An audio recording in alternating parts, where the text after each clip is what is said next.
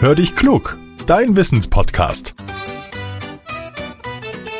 Mit Judith und Olaf. Ah, eine Sprachnachricht von Judith. Na, mal hören, was er will. Hallo Olaf, isst du eigentlich gern Spinat? Ich mag den nicht so. Also bei mir steht der nicht auf dem Speiseplan, üblicherweise nicht aber schon noch eher als Rosenkohl. Den mag ich überhaupt nicht. Den musste ich als Kind immer essen. Ich denke, da habe ich so eine Art Trauma erlitten. Mhm. Olaf, heute geht es um Spinat. Ich möchte gerne wissen, ob das eigentlich stimmt, was alle sagen, nämlich, dass der stark macht.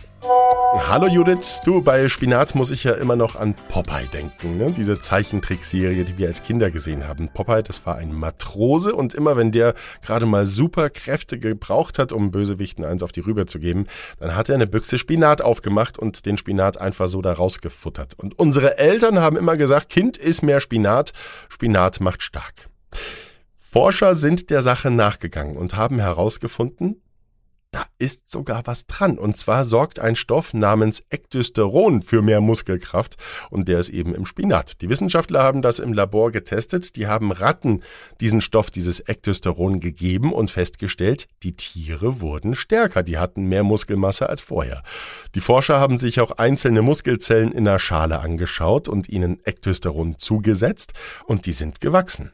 Aber funktioniert das auch bei Menschen? Die Wissenschaftler haben das herausgefunden und zwar haben sie mit mehreren Gruppen gearbeitet und die Testpersonen in diesen Gruppen, die haben nicht gewusst, ob sie diesen Stoff bekommen haben oder nicht.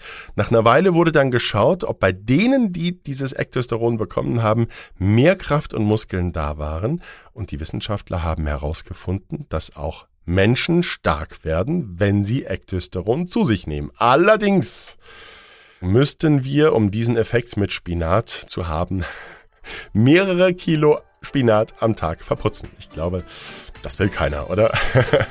Judith hat nächste Woche wieder bestimmt eine starke Frage für uns. Oder habt ihr eine? Dann nehmt bitte eine Sprachmemo auf, verratet uns, wie ihr heißt, woher ihr kommt und was ihr wissen wollt. Und diese Nachricht, die schickt ihr an hallo at podcast-factory.de. Teilt unseren Podcast gerne auch, wenn er euch gefällt. Jetzt sage ich Tschüss und bis zum nächsten Mal. Euer Olaf.